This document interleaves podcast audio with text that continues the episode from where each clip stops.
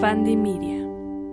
Bienvenidos amigos a un nuevo episodio del Peli Podcast de Peli de la Semana y el día de hoy hay un episodio pues especial porque muchas veces cuando, bueno, la cuenta ha estado creciendo bastante, este, sobre todo el TikTok y el Instagram y tal, y siempre me encuentro como los mismos mensajes de ¿y cómo empieza? ¿Y eres? ¿Y te dedicas a? ¿Y cómo estudiaste? ¿Y, qué, ¿Y de dónde sale Peli de la Semana? Así que el día de hoy voy a sincerarme con ustedes y voy a hablar unos minutos del origen, del making of, de la forma en la que se construyó Peli de la Semana. Y pues nada, eso, de eso se va a tratar este episodio. Así que acompáñenme en el Peli Podcast de Peli de la Semana.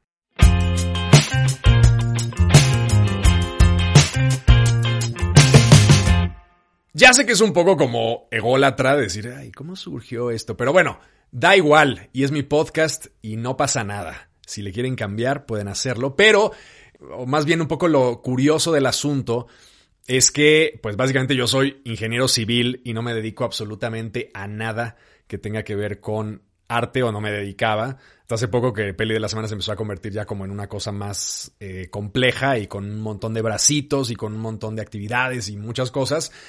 Y aprovechando que esto sí, pues es tal cual, que la ingeniería civil en México es una maldita pesadilla de corrupción, que yo he hecho cosas de las que me avergüenzo. he, visto cosas que ustedes no creerían, como en el, como en la película esta de, de, de, Blade Runner, cuando está Harrison Ford con este androide que le dice, he visto este, cosas en la casa de Tannhauser y las puertas de no sé qué y cosas que ustedes no creerían. Pues así yo con la pinche corrupción en la Ciudad de México, que no se acaba, ni se acabará y seguirá perpetua hasta el final de los tiempos. Este, y bueno, pues es lo que es. Entonces, aprovechando que actualmente hay una corrupción cabrona, sin decir nombres ni alcaldías ni zonas, pero en el negocio al que yo me dedico, pues entonces he estado cada vez mutándome más a mi existencia virtual, que eventualmente probablemente acabe como las cabezas esas de los Simpson que están como cortadas en una solución salina y entonces esté yo conectado al internet 24 horas sin descansar y únicamente viviendo una vida virtual sin que nadie me vea en vivo, cosa que me encantaría. Pero, digamos, el punto es que aprovechando eso, pues ya le he metido más a Peli de la Semana. Pero Peli de la Semana es un proyecto que lleva ya, puta, como 12 años. De que yo empecé a escribir, de que empecé a hacer mi diario de peliculitas en una época en la que pues había blogspots y había cosas tan arcaicas como Latin Chat, eh, Burundis Chat y la gente quería coger escribiendo en TXT, vamos, o sea, te metías tú al ICQ a buscar este, este, si había alguien llamado 133-2482, que era el nombre de la persona porque solamente tenías como direcciones numéricas. Y si ustedes tienen menos de 700 años, entonces a lo mejor esto les suena como a la prehistoria del Internet, pero en efecto era la prehistoria del Internet. Entonces en esa época prehistórica, yo, que soy un obsesivo maniático, decidí cómo empezar a pues tratar de organizarme la mente y tratar de conservar pues un poco mis comentarios sobre las películas que veía. Ahorita hay una serie de cosas maravillosas como por ejemplo Letterboxd, que es una aplicación que uso rigurosamente, que es como una especie de Goodreads de películas y se la recomiendo muchísimo porque es muy útil. Uno va logueando las cosas que ve, puedes escribir comentarios, le pones estrellitas y te acuerdas un poquito de una primera impresión. Puedes seguir gente, es como una red social de cinéfilos. Que la puta palabra cinéfilo la odio, pero de gente que ve cine. Y entonces no había nada de eso, ¿no? En esa época pues no teníamos nada más que un pinche blogspot en el que uno podía escribir y entonces la gente hacía sus blogs y contaba pues sus anécdotas de vida y sus diarios y todo este rollo. De hecho yo me acuerdo perfectamente cuando un amigo mío, que era como el, un güey como muy no sé cómo decirlo, como muy proactivo, siempre estaba como en la última moda de las tendencias digitales y quería dedicarse a las redes y tal. Y una vez llegó y me dijo, güey, el futuro de las redes es el microblogging. ¿Y qué coño el microblogging? Pues escribir un párrafo de si te habías lavado los dientes o no. Y a mí me parecía totalmente ridículo. Dije, ¿quién chingados va a querer eso? ¿No? es, la, es la estupidez mayor. Y claro, eventualmente salió Twitter y dije, ah, no mames, este güey, pues sí, en efecto, pues le sabía y sabía un poco a dónde iban las cosas. Ahora, no era ni siquiera la época de Twitter. Esto era pre pre-Twitter, o sea, pre, pre. Era nada más Facebook lo que existía en ese momento. Entonces decidí escribir una, eh, un blogspot que era peli de la semana.blogspot.com, en donde yo iba guardando pues todas las películas que veía. Y entonces veía, de hecho, la primera reseña que hice yo en la historia, la primera película de la que yo escribí, que quiero además muchísimo, y que un poco detonó todo esto, es The Fountain de Darren Aronofsky, ¿no? Una película que mucha gente cree que es muy mamona y tal vez lo sea, pero que a mí me parece verdaderamente hermosa y que creo yo que además su visión de la mortalidad y de lo que hay en el más allá y esta visión del viaje en el tiempo en el que tratas de cambiar cosas pero al final te das cuenta que no hace falta cambiar nada porque la vida es este eh, digamos, esta masa de posibilidades en la que uno no tiene ni siquiera que intervenir, me parece bellísima, ¿no? Es una película que yo aprecio con todo mi corazón, ¿no? Y entonces fue la primera película de la que escribí. Seguramente está ahí en mi página. si ustedes se meten a pelidelasemana.com, porque yo guardé ahí todas mis, eh, tengo ahí todos mis escritos, y buscan The Fountain, seguramente saldrá ahí mi primera crítica que nunca le he vuelto a leer, pero seguramente está escrita como el culo, ¿no? porque pues uno va mejorando más o menos conforme va ejercitándose. Entonces, bueno, pasó el tiempo y eventualmente, pues esto yo lo hacía para mí, no había forma de publicitar lo que hacías, ¿no? No había Instagram, nada más había Facebook, no había WhatsApp ni siquiera. Y entonces pues uno ponía sus cosas, las guardaba y yo las veía y decía, bueno, ya al menos cuando tenga 100 años, a lo mejor vuelvo aquí y veo lo que opiné de The Fountain, ¿no? Y eventualmente, pues la gente que me seguía en Facebook, mis amigos cercanos, pues empezaron a leerlo y dijeron, oye, pues esto está bien, deberías hacer algo. Pero no había nada que pudieras hacer, ¿no? Entonces seguí el blogspot hasta el fin de los tiempos, colaboré para algunas revistas como Letras Libres, que fue una experiencia nefasta, porque me pagaron mil pesos por hacer un texto que me tardé 100 años en hacer, y luego iba a hacer otro texto sobre, sobre mujeres, eh, ¿cómo era? Heroínas sobre heroínas en la historia del cine, ¿no? Y entonces te ponía a Teda Vara y ponía este, a la de Faster Pussycat Kill Kill, a Tura Satana, la chica de Metrópolis, vamos, era como una especie de revisión histórica de las mujeres. Y claro, lo trabajamos un mes y cacho ese pinche texto y eventualmente lo pasaron a un filtro que tenían y eso que no era la época de ahora, ya eso seguramente ahorita estará mucho peor, pero tenían una especie como de editora que era la editora feminista, ¿no? Y entonces, claro, le llegó mi texto y ya después de haberlo trabajado siglos, lo leyó y dijo, no, es que eh, tal vez esto no sea el momento para sacarlo y, y yo creo que mejor no. Y entonces tuvimos que cambiar otro texto y al final acabé haciendo un texto de la historia, de una historia muy interesante que es la historia de los siete samuráis y de todos los remakes que ha habido, porque hay un remake polaco y hay un remake Los siete magníficos, etcétera, etcétera. Entonces, bueno, ese texto estuvo bien, pero es un poco, o sea, me, me enfrenté al principio a este rollo editorial de decir, bueno, ¿cómo puede sobrevivir alguien que quiere ser, que quiere escribir de cine, no? Y la respuesta fue, no puede, ¿no? O sea, en ese momento la respuesta era simplemente no se puede. A menos que tengas una columna periódica en un periódico, valga la redundancia, que más o menos te pague bien, pero pues para eso tenías que tener ya 50 años y ser un crítico de la vieja guardia, ¿no? Como Ayala Blanco, como García Sao, como ciertas figuras que pues tienen el renombre y que pues ya se han construido una reputación, ¿no?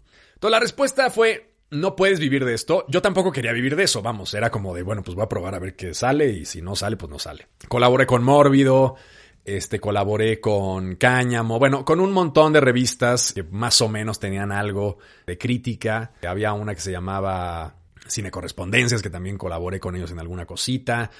Vamos, la respuesta era no se puede vivir de ser crítico de cine, ¿no? Yo, bueno, yo estaba conforme porque pues yo tenía mi chamba y, estaba estudiando la maestría y vamos, no me interesaba tampoco vivir de eso, era mi hobby. Ahora, eventualmente, conforme fue avanzando la cosa, el paso siguiente, digamos, fue ponerlas en Facebook.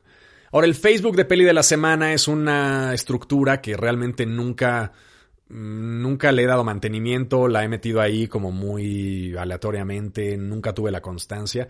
Y finalmente, en, en verdad, lo único que acabó de potenciar esto, pues fue el Instagram.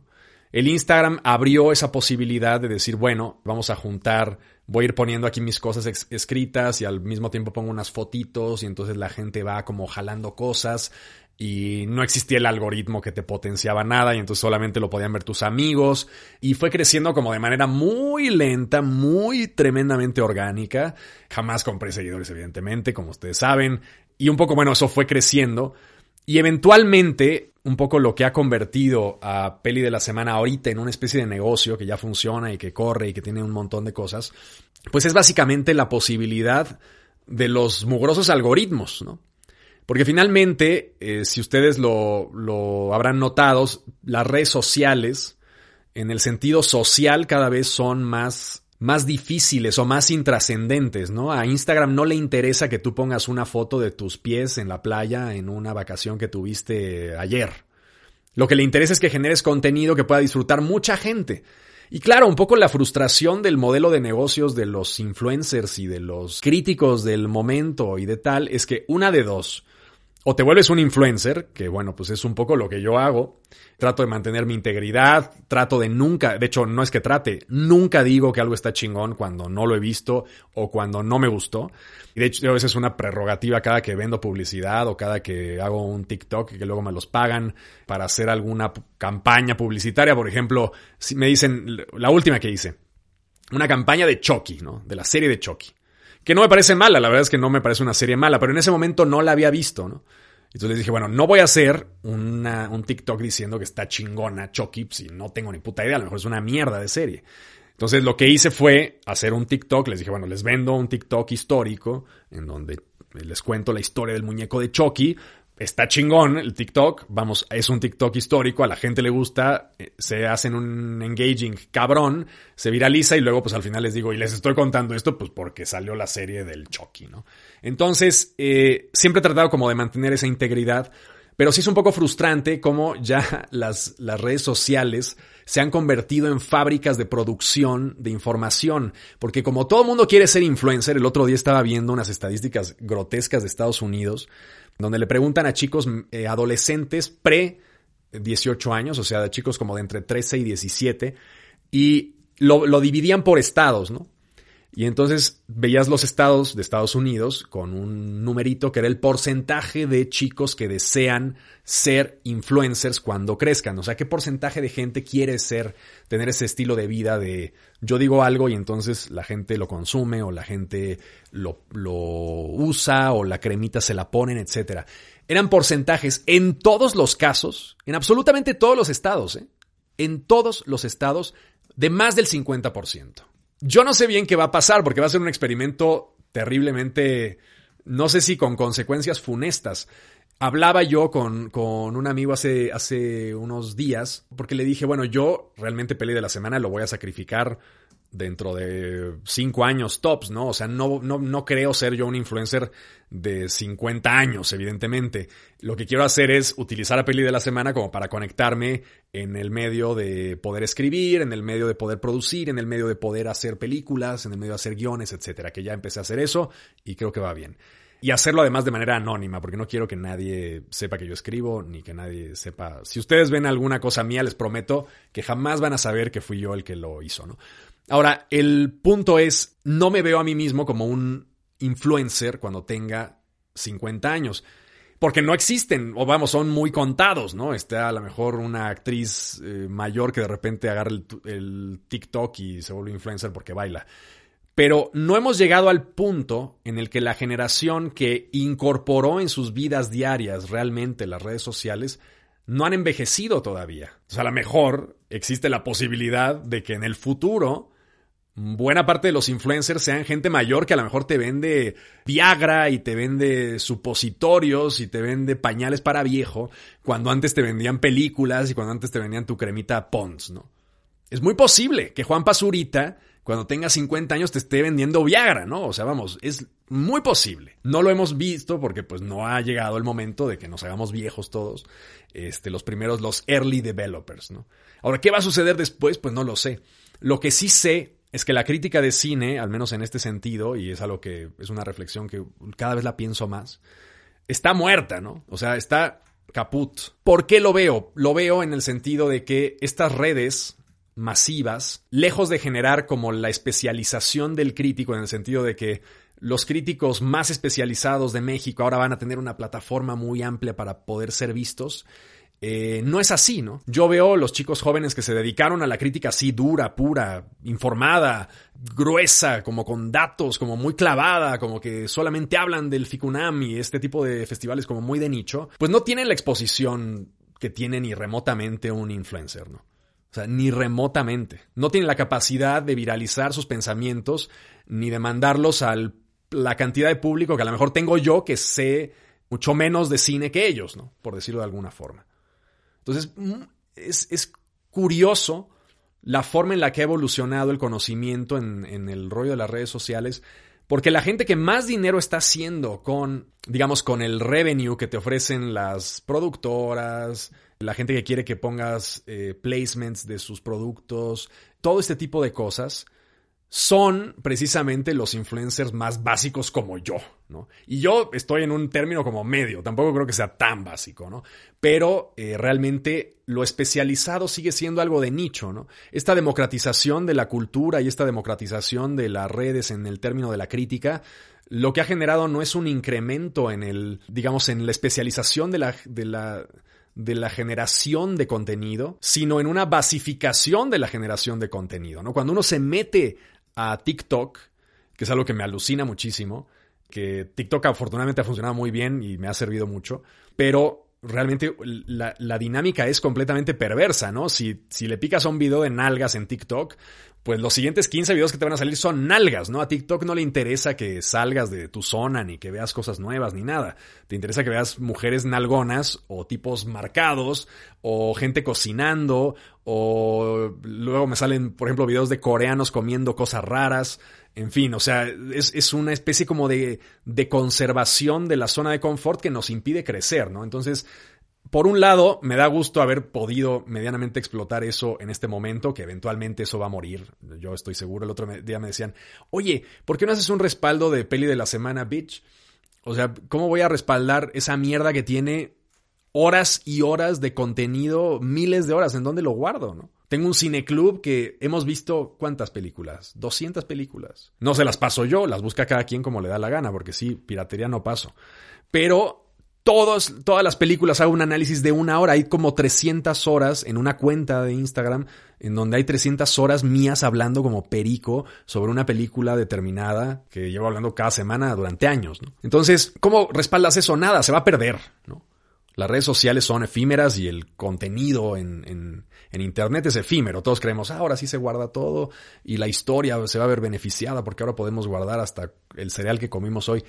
Ni madres. En el futuro, de hecho, ahorita que leía un libro fantástico que les recomiendo que se llama Los Testamentos de Margaret Atwood, que es la continuación del cuento de la criada. En, en, la parte final, no es un spoiler, no se tienen que tapar los, los, oídos, pero en la parte final se hace referencia a un apagón global, porque ocurre esto en el futuro, en un futuro cercano, un apagón global en donde se perdió muchísima información que había almacenada pues en granjas de servidores, que es justo donde se guarda este podcast que están ustedes escuchando en este maldito instante. Y claro, eso se va a perder, ¿no? O sea, no se conserva, no hay un, no hay un almacenaje infinito. Eh, eh, la idea de que todo se almacena en la nube, no hay una puta nube que guarde las cosas. Son servidores que se calientan, que se echan a perder, que, que tienen una caducidad, que envejecen, que están en una zona, en un desierto ahí con unos ventiladores y que están generando este almacenamiento físico de las cosas, ¿no? Entonces, sí, se va a perder absolutamente todo este trabajo de redes sociales, va a desaparecer, ¿no? Pero no es tiempo perdido, bueno, yo al menos le he sacado mucho provecho y bueno, pues este, espero que esto siga poco, porque tampoco lo quiero alargar de más, pero que al menos este, les, les aporte algo, ¿no? Entonces, bueno, esta fue una brevísima biografía del peli podcast y de la peli de la semana y del peli TikTok y de todas las mierdas que hago del canal de YouTube, que cada vez salen más cosas y me da gusto que pues se pueda hacer eso. Es una, somos privilegiados, al menos yo soy un privilegiado que a pesar de ser un millennial viejito logré adoptar este tipo de tecnologías así como de, de refilón, no me quedé fuera y entonces, bueno, medianamente pude explotarlas. Y ustedes aprovechenlas. Realmente, si, si están tratando de hacer algo como lo que yo estoy haciendo, mi único consejo es no se pongan a bailar en TikTok porque eso a lo mejor se viraliza un video, pero pues realmente la gente no sabe ni quién eres. Entonces, creo yo que lo único que genera la diferenciación de este tipo de contenidos es precisamente lo que les mencionaba que no siento que se esté haciendo, que es la especialización. Entonces, vamos, mis TikToks tampoco es que esté yo desglosando a Kant ni contándoles si eh, Tarkovsky, nada, son TikToks pop. Pero dentro de lo pop que yo hago, dentro de lo pop de mis reels y de todo lo que les cuento, pues trato yo de contar algo que a lo mejor no veo reflejado en las redes sociales en ningún otro lado. Entonces, esa es la única llave, pienso yo, de eso. Y la otra cosa es que todo crece muy lento. Entonces tengan paciencia, no se desesperen, consíganse otro trabajo porque no van a poder vivir de esto, pero en lo que eso crece, pues ustedes tienen su hobby y ustedes siguen trabajando y por otro lado están, están meneando las nalgas en TikTok. Así que eso es todo por hoy, les mando un abrazo fuerte y nos vemos la próxima semana aquí en el Peli Podcast de Peli de la Semana. Hasta luego. El Peli Podcast es producido y conducido por mí, Peli de la Semana, con producción ejecutiva de Mariana Solís y Jero Quintero. Este es un podcast en colaboración con Bandy Media.